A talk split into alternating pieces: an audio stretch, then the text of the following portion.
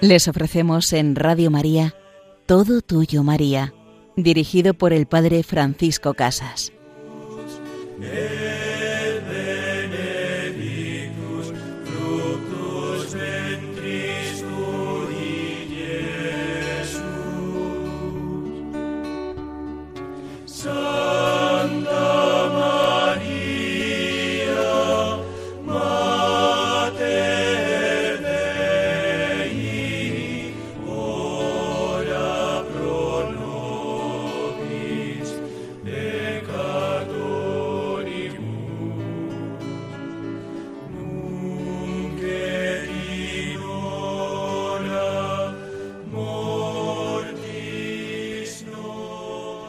Ruega por nosotros, Santa Madre de Dios, ahora y en la hora de nuestra muerte, en cada momento de nuestra vida, querida Madre, te pedimos que nos ayudes, que nos acompañes, que nos lleves siempre a Jesús.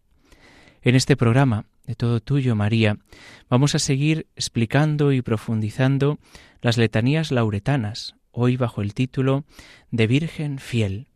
María es la Virgen fiel que estuvo al pie de la cruz. Y en la segunda parte de nuestro programa seguiremos comentando la vida del Padre Pío, el Padre Pío que se enamora de María, que se acerca a ella para que cada día, cada momento de su existencia pueda transparentar el amor de Dios. Pues comenzamos nuestro programa entrando en esta letanía, la última de esta categoría de Virgen. María es madre, con distintos adjetivos, y ahora María es virgen, hoy virgen fiel. ¿En qué dos sentidos podemos descubrir esa fidelidad, esa fe de María? Pues dependiendo de la palabra latina que la derivemos, podríamos encontrar que María es la Virgen que vive la fides, que vive la fe, y entonces la alabaremos porque ella como Virgen se distingue en la fe, y ejerce perfectamente esta primera virtud teologal. También podríamos unirnos a María en este ser fiel por el adjetivo fidelitas, que es fidelidad. En este caso, daríamos gloria a la Virgen, porque fue muy fiel a las promesas que le hizo a Dios y a los deberes que Jesús le asignó. Con qué fidelidad respondió siempre María a los planes de Dios, con cuánto amor aceptó a su divino Hijo para ser nuestra Madre. Y así nosotros le pedimos a ella que aumente nuestra fe y en consecuencia que nos ayude a ser fieles. Las dos características o las dos vertientes de esta palabra, Virgen fiel, nos deben ayudar a cada uno de nosotros a invocarla. Le pedimos al Señor que nos conceda esa virtud, la primera virtud teologal, el don de la fe, pero el don de la fe en medio de nuestro mundo es tantas veces perseguido, tantas veces herido, tantas veces confrontado, puesto a prueba. Y por eso necesitamos pedirte, Madre, que nos des la fidelidad, también al pie de la cruz, en los momentos de luz y en los momentos de cruz. Por eso así te invocamos, Virgen fiel, ruega por nosotros. La fe, con relación al entendimiento, debe tener dos cualidades principales que María encarna. La fe debe ser sencilla y a la vez firme. La sencillez exige nuestro pronto asentimiento a todas las verdades propuestas por la fe, aun a los más inaccesibles misterios, un asentimiento que se apoya únicamente en la autoridad de Dios revelante, de Dios que se comunica a cada uno de nosotros. Para introducirnos en el mundo de la materia, Dios nos dio los ojos del cuerpo. Para introducirnos en el mundo de los principios, de la ciencia, de las leyes que gobiernan todo lo creado, nos dio la luz de la inteligencia. Para introducirnos en el mundo sobrenatural, nos dio la luz de la fe, y puso como maestra a su Iglesia, que con autoridad materna e infalible nos introduce en este tercer mundo que supera infinitamente en magnitud y magnificencia a los otros dos. Debemos ir a través de la vida con la sencillez de un niño conducido de la mano de su madre, fiándonos de que siempre nos llegará a buen puerto, a buen destino. Recordamos cómo Jesús nos dijo al dirigirse a los discípulos, quien no acoge el reino de Dios como un niño, no entrará en él. No olvidemos que la fe es un don de Dios que se manifiesta a los humildes y sencillos. Te doy gracias, Padre, Señor del cielo y de la tierra, porque has ocultado estas cosas a los sabios y entendidos, y se las has revelado a los pequeños. Por lo tanto, la fe debe ser firme, no dudosa ni vacilante. Esta certeza inmutable, que debe extenderse a todas las verdades reveladas, tiene un fundamento más sólido e infalible que cualquier testimonio de la razón, de los sentidos o de la experiencia, porque estos elementos de certeza humana pueden ser débiles y falibles, mientras que el fundamento de la veracidad de Dios es luz eterna, es luz inmutable. ¿Dónde estaría el mérito de la fe si se apoyase no sobre la autoridad de Dios, sino sobre la razón y sobre el testimonio de los sentidos? Nuestra fe está fundada, además, sobre la infalibilidad de la Iglesia, columna y fundamento de verdad, a la cual Jesucristo ha prometido asistir hasta la consumación de los siglos. Por eso, al descubrir esta verdad, esta realidad sobre la fe, no cabe el que podamos decir aquella frase tan manida y tan cercana para muchos en nuestros días, es que yo he perdido la fe, como si la fe fuera un atributo o fuera algo que me complementa o acompaña. La fe es un don de Dios, la fe se apoya en la autoridad de Dios, la fe es fidelidad, es confianza, no se basa sobre la razón, no se basa sobre los sentidos. Por eso hay que pedirle a María que nos ayude a desear la vida trascendente, la vida que nos habla de Dios, que nos enseñe a confiar en que Dios nuestro Padre quiere siempre lo mejor, y que Jesucristo, camino, verdad y vida, nunca miente, nunca abandona, nunca falla. Y por tanto, mi fe, ¿en qué se basa? Se basa en el credo. El carné de identidad de un cristiano es el credo, es el símbolo de la fe. ¿En qué creo? Creo en Dios que es Padre, creo en Dios que es Hijo, Jesucristo, creo en el Espíritu Santo. Y luego le vamos añadiendo características concretas. Un Dios que es Padre Creador, un Hijo Jesús que es Redentor, que es Salvador, un Dios Espíritu Santo que nos ayuda con la comunión de los santos, que hace una santa católica y apostólica a la Iglesia, que confiere por el poder de Cristo, por el poder de la Trinidad, la resurrección de los muertos y la vida eterna. Por tanto, la fe es un don que debemos pedir, un don que debemos cuidar y cultivar. Y la Virgen María, nuestra Madre, poseyó en un grado heroico todas las virtudes, y debió poseer también en grado singular la fe, la primera de todas ellas. Ella llevó a la máxima altura su propia santidad y debió poner el más sólido fundamento. Ella agradó a Dios más que ninguna criatura, porque tuvo muy viva la fe, una fe formada por la más ardiente caridad. El arcángel le anuncia el altísimo misterio, y ella da el humilde y dócil asentimiento de su fe y exclama, He aquí la esclava del Señor, hágase en mí según tu palabra. El mismo mensajero le anuncia la maternidad milagrosa de Isabel. Ella lo cree y va solícita para asistir a su anciana prima. En la pobreza de la gruta de Belén nace el Hijo de Dios como el más pobre de los niños, y ella es la primera en adorarlo. El Rey de Reyes debe huir al destierro, escondido bajo el velo de la madre, y sustraerse a la ira de un rey terrenal, y ella adora el misterio de la aparente debilidad del Omnipotente. Los ciudadanos de Nazaret verán durante treinta años en Jesús a un joven humilde y lo creerán hijo del carpintero. La fe de María ve y adora en él al divino artífice del cielo, de la tierra y de los siglos. Ella ve a su hijo perseguido, calumniado, condenado, llevado a la cruz, traicionado por un discípulo, negado por otro, abandonado por todos menos por Juan, comparado con vulgares ladrones, crucificado, muerto, y ella, María, se mantuvo en la sombra, no quiso mostrarse como madre del triunfador, ni en la vida pública, ni en el momento supremo de la entrega de su vida, pero su fe la llevó al Calvario como madre del condenado, y adora en el altar de la cruz al pontífice eterno, al triunfador de la muerte y del mal. Qué fe la de María Santísima, sencilla, firme, constante, viva, hecha más espléndida por el dolor.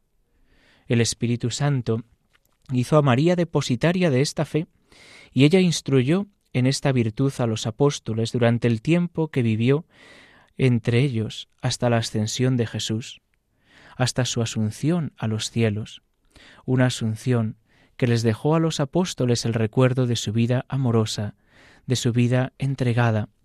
Por tanto, también en medio de la cruz, también en medio del dolor, se muestra nuestra fe, nuestra confianza en Dios.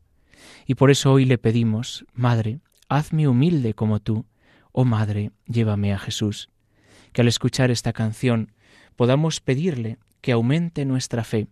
Un día los discípulos le dicen a Jesús, Señor, enséñanos a orar. Hoy nosotros, mirando a María, le pedimos, aumenta nuestra fe, ayúdanos a creer en tu Hijo, a confiar en Él, a caminar a su lado, pero para eso, querida Madre, haznos humildes como tú.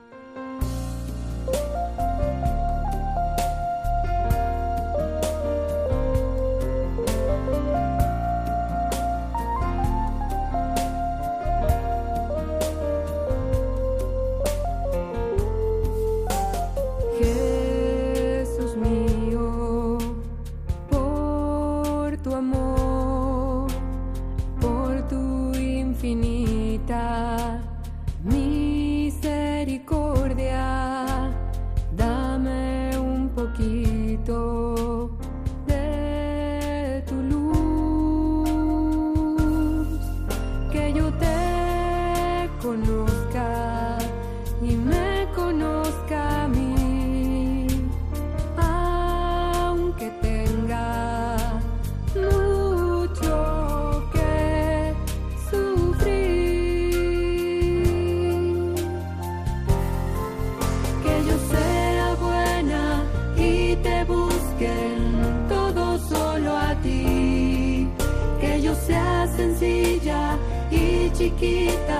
Que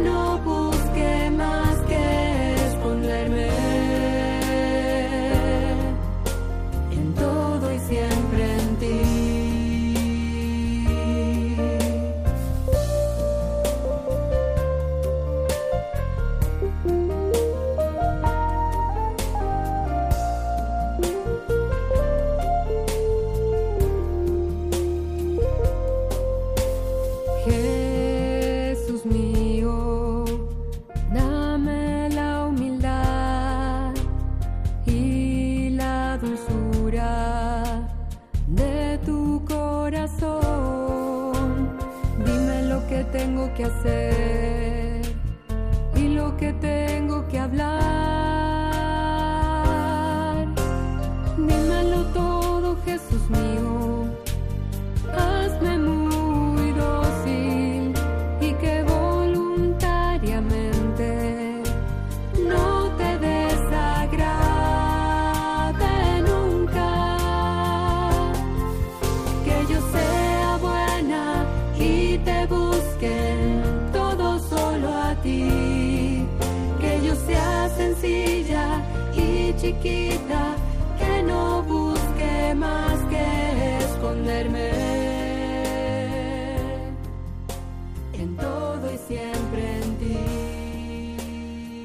En todo y siempre en ti, querida Madre. Allí queremos descansar, allí queremos escondernos, para gozar en ti, para gozar con tu Hijo. Nos encontramos en este programa Todo Tuyo, María, con el Padre Francisco Casas. En la primera parte de nuestro programa hemos intentado adentrarnos un poco más en el sentido de esta letanía lauretana María Virgen fiel. Y en la segunda parte vamos a continuar con la vida del Padre Pío y su relación con la Virgen María. Habíamos ido viendo cómo en ese diálogo con la Virgen María como Madre de Misericordia, él le había pedido, querida Madre, ten piedad de mí, ayúdame, porque doy muchas vueltas a las cosas. Y ella le había respondido de una forma muy clara, muy directa, y le había dicho Mira, Pío, No te pongas a cavilar acerca de las cosas raras que los otros piensen de ti. Nosotros te defenderemos. Es ese amor maternal de María, esa protección del cielo que le ayuda a caminar en medio de las cruces, en medio de los problemas. Si tuviéramos que resumir toda la relación con la Virgen del Padre Pío, podríamos hacerlo de la siguiente manera. Ternura por ternura. La ternura de María que se deshace en detalles de amor con su Hijo, y viceversa, los detalles que este gran hombre, este gran fraile, este santo, tiene con la que sabe que es su madre, la que más le ama y protege. Uno de los encuentros o una de las anécdotas que tiene el Padre Pío fue la que ocurrió el 15 de agosto de 1929, en la fiesta de la Asunción tiene una aparición de la Virgen María con el niño mientras celebraba la misa, y él lo recoge así. Esta mañana subí no sé cómo hasta el altar. Dolores físicos y penas interiores competían en martirizar mi pobre ser. A medida que me acercaba a la comunión, este malestar crecía más y más. Me veía morir, me invadía una tristeza mortal y pensaba que para mí todo había terminado, la vida temporal y la eterna. En el acto de sumir la sagrada hostia, una luz instantánea invadió todo mi ser, todo mi interior, y vi claramente a la Madre Celestial con el niño en brazos que me dicen a un tiempo Tranquilízate, tranquilízate, estamos contigo, tú nos perteneces y nosotros somos tuyos. Dicho esto, no volví a ver nada. Durante todo el día me encontré ahogado en un mar de dulzura y de amor indescriptibles. Qué sanador y reconfortante es caer en la cuenta de que María y Jesús están a nuestro lado. Estamos contigo, tú nos perteneces, somos tuyos. Si cada uno de nosotros cayéramos en la cuenta de esto, si descubriéramos que somos hijos de María, que le pertenecemos, nuestra vida sería distinta, nuestra vida sería tranquila y confiada, pues estamos en las mejores manos. Y qué curioso lo que le ocurre al Padre Pío al celebrar la misa. Es lo que tantas veces nos ocurre a nosotros cuando decidimos acercarnos al Señor, acercarnos o adentrarnos en la vida de oración, adentrarnos en la intimidad con Cristo, acercarnos a la comunión. Lo primero que nos sale a veces es el miedo, es la tristeza, es el vernos indignos, el vernos que no merecemos acercarnos al Señor ni recibir la comunión. Y sin embargo, si perseveramos, como hizo Él, si nos mantenemos en ese camino, veremos el gran gozo, el gran gozo, la luz y la paz que producen en nosotros, en nuestra alma, el recibir al Señor. Así lo hemos visto en el Padre Pío. A la hora de subir al altar, a la hora de ir a la Santa Misa, cuántas veces pueden aparecer excusas en nuestra vida tengo no sé cuántas cosas que hacer, tengo este problema, no me da tiempo. Y sin embargo, si perseveramos y ponemos al Señor el primero en todo, veremos qué gozo y cómo parece multiplicarse el tiempo y nos da para hacer todas las cosas, incluso más de las que habíamos proyectado. Pues pidámosle al Señor de la mano de nuestra Madre la Virgen que nos ayude a ser fieles, que nos ayude a confiar, que nos ayude a caminar. Y siguiendo esta vida del Padre Pío, siguiendo las distintas advocaciones marianas que aparecen en su vida, debemos ver que además de la Virgen de la Libera en Pietrelcina, el Padre Pío también veneró a la Virgen en otras imágenes y en otros santuarios. Él estuvo en Pompeya en el año 1901 con algunos compañeros de la escuela y anunció que había ido el 3 de enero de 1917 en uno de los permisos del servicio militar. Desde 1912 hizo novenas y más novenas a su querida Virgen de Pompeya para obtener la gracia de volver al convento. En enero de 1915 escribía, presentando a la Virgen como un informe de sus pruebas. Dios y mi queridísima Madre de Pompeya, a la que he hecho novena tras novena desde hace más de tres años, saben todo lo que yo he hecho para ser atendido en una prueba tan dura.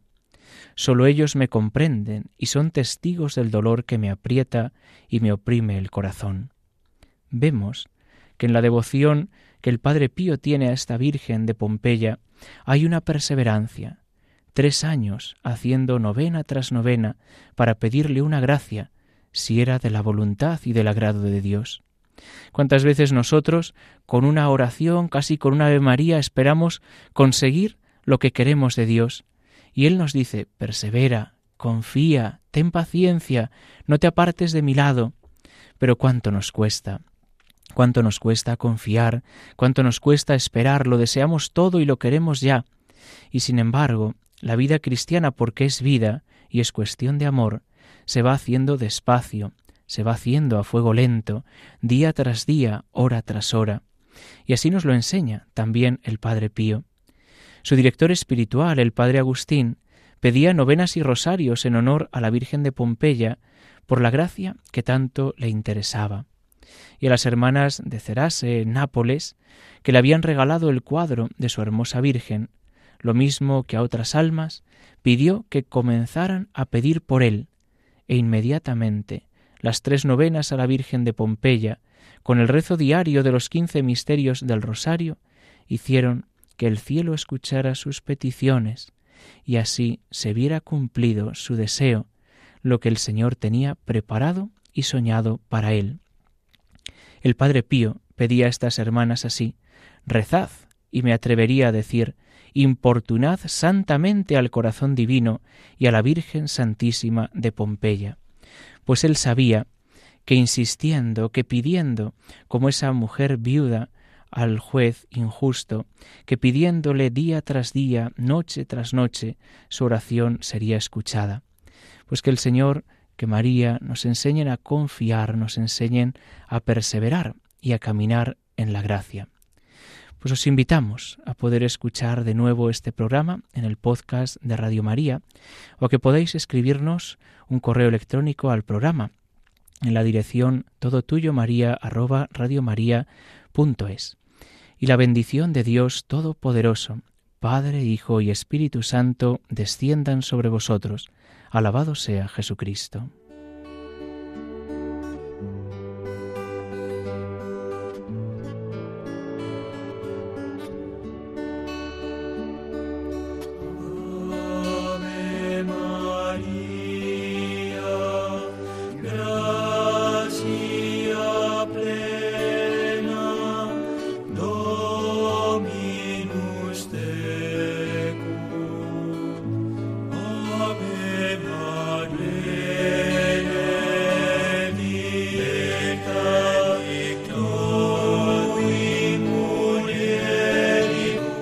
Han escuchado Todo Tuyo María con el Padre Francisco Casas.